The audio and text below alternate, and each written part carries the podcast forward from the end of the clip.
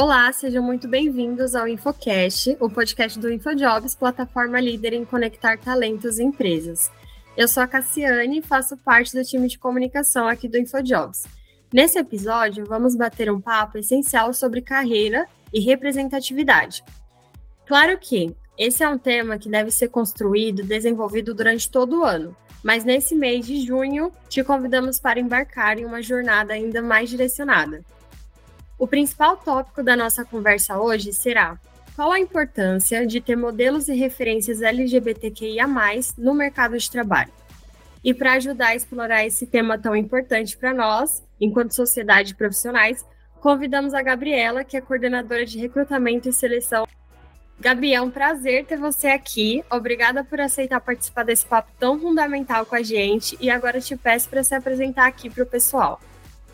Imagina, Cássio, o prazer é todo meu e também uma responsabilidade fazer parte dessa conversa, trazer esse tema. Então, agradeço demais pelo convite. Bom, como se falou, me chamo Gabriela, sou uma mulher lésbica nordestina que vive em São Paulo como tantos, né? E trabalho há alguns anos com recrutamento e seleção no setor privado. Você mencionou, hoje eu coordeno um time também com passagem por startup. Lá atrás participei também do terceiro setor então, sei como é mais ou menos esse tema aí em diferentes ambientes. Perfeito, Gabi. Então, vamos começar com a nossa primeira pergunta. Gabriela, qual a importância de ter modelos e referências LGBTQIA+, no mercado de trabalho?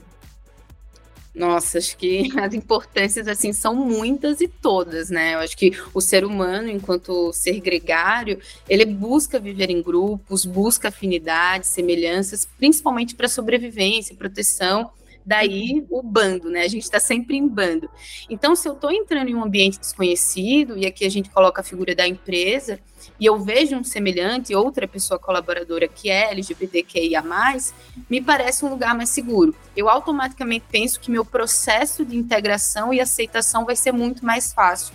Então, assim, é muito comum a gente sair do, do armário, né, quando a gente é mais jovem, quando conhece alguém ou quando a gente se alimenta de um conteúdo que nos foi referência.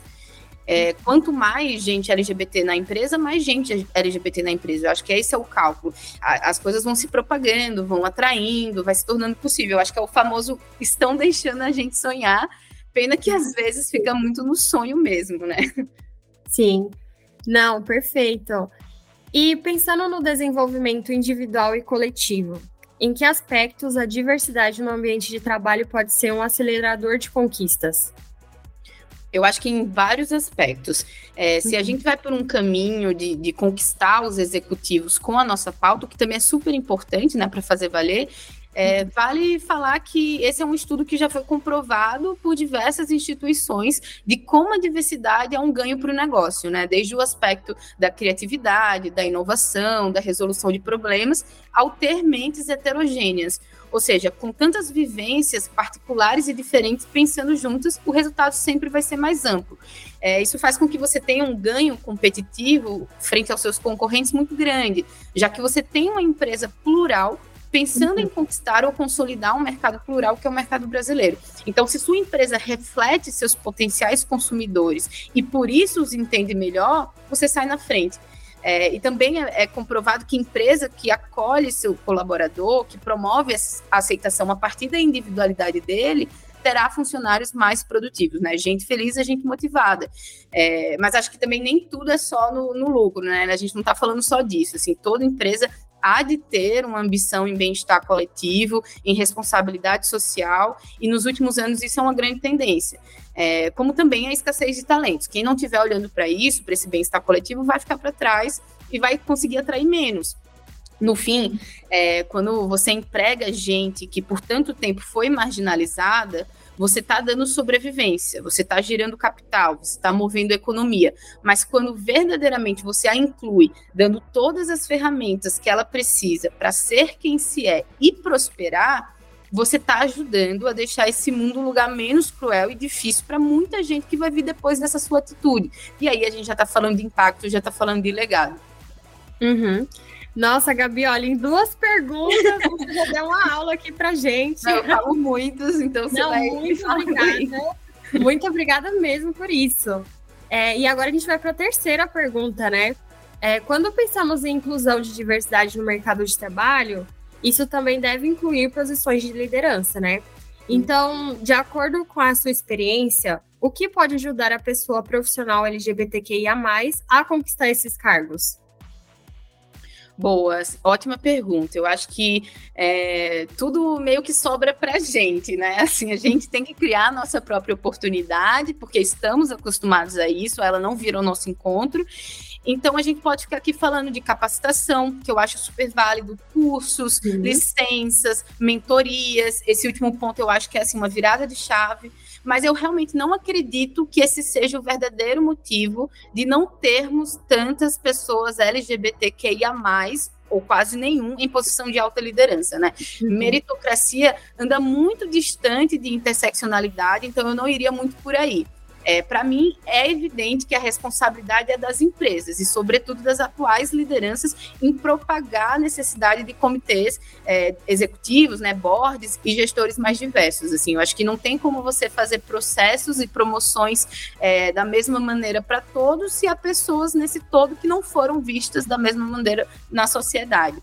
É aquela máxima: não dá para incluir quem nunca foi excluído.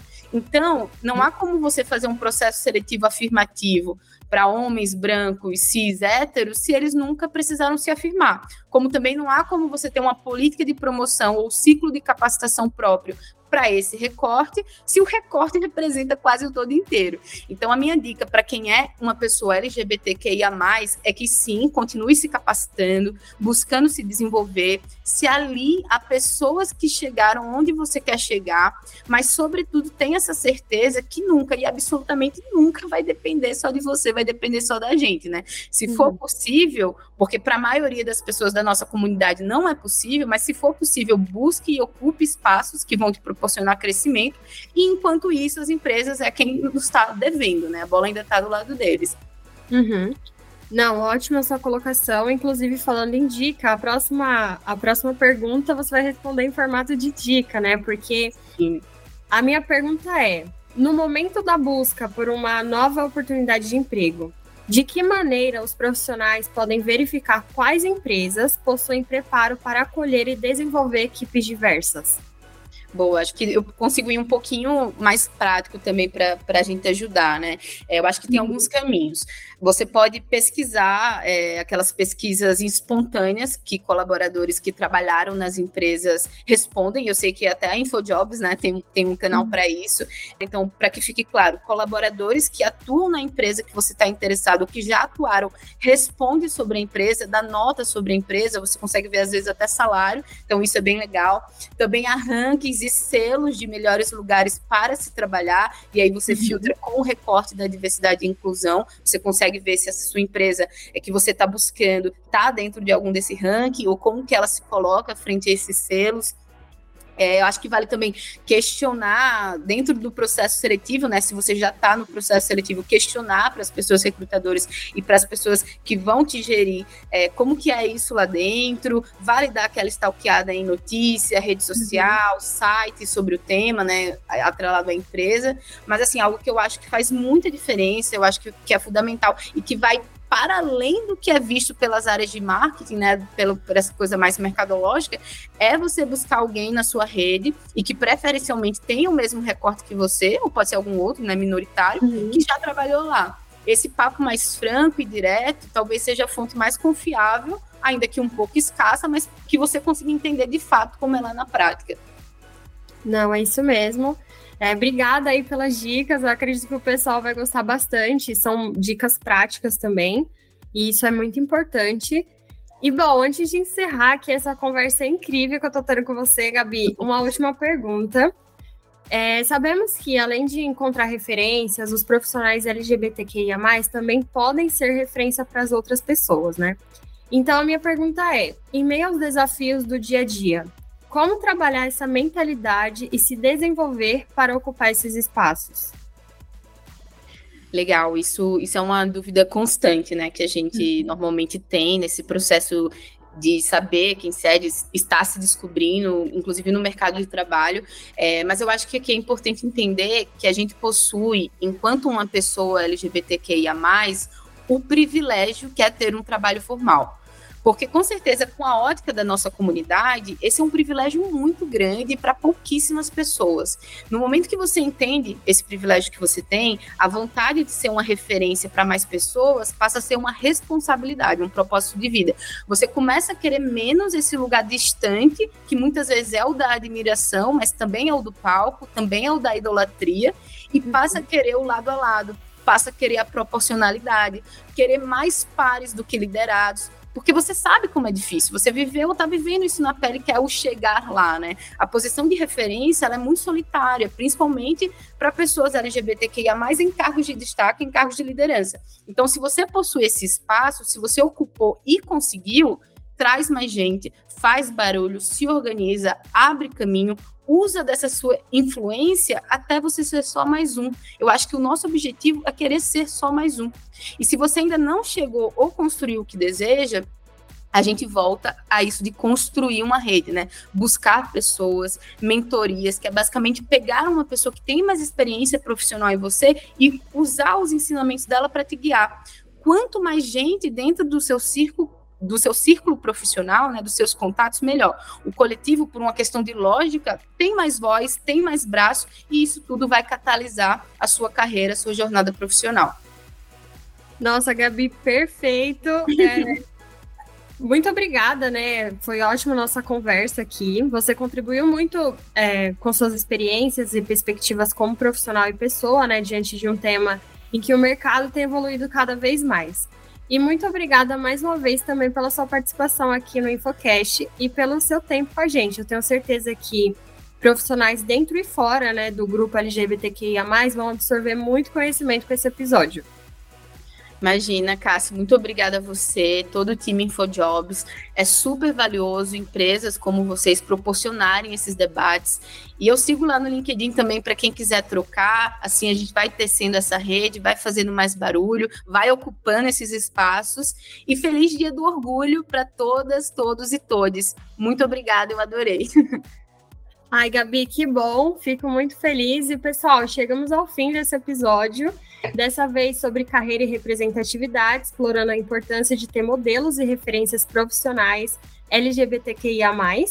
Espero que tenham gostado e que o papo que trouxemos nesse episódio ajude muito vocês a vivenciar as melhores experiências em todos os momentos de sua carreira. E lembrando que no InfoJobs vocês encontram mais de 500 mil vagas em diversas áreas e regiões do Brasil. Para participar dos processos seletivos e conquistar uma dessas oportunidades, é só cadastrar o currículo gratuitamente e se candidatar às vagas mais interessantes para você no nosso site. Até o próximo episódio e tchau, tchau!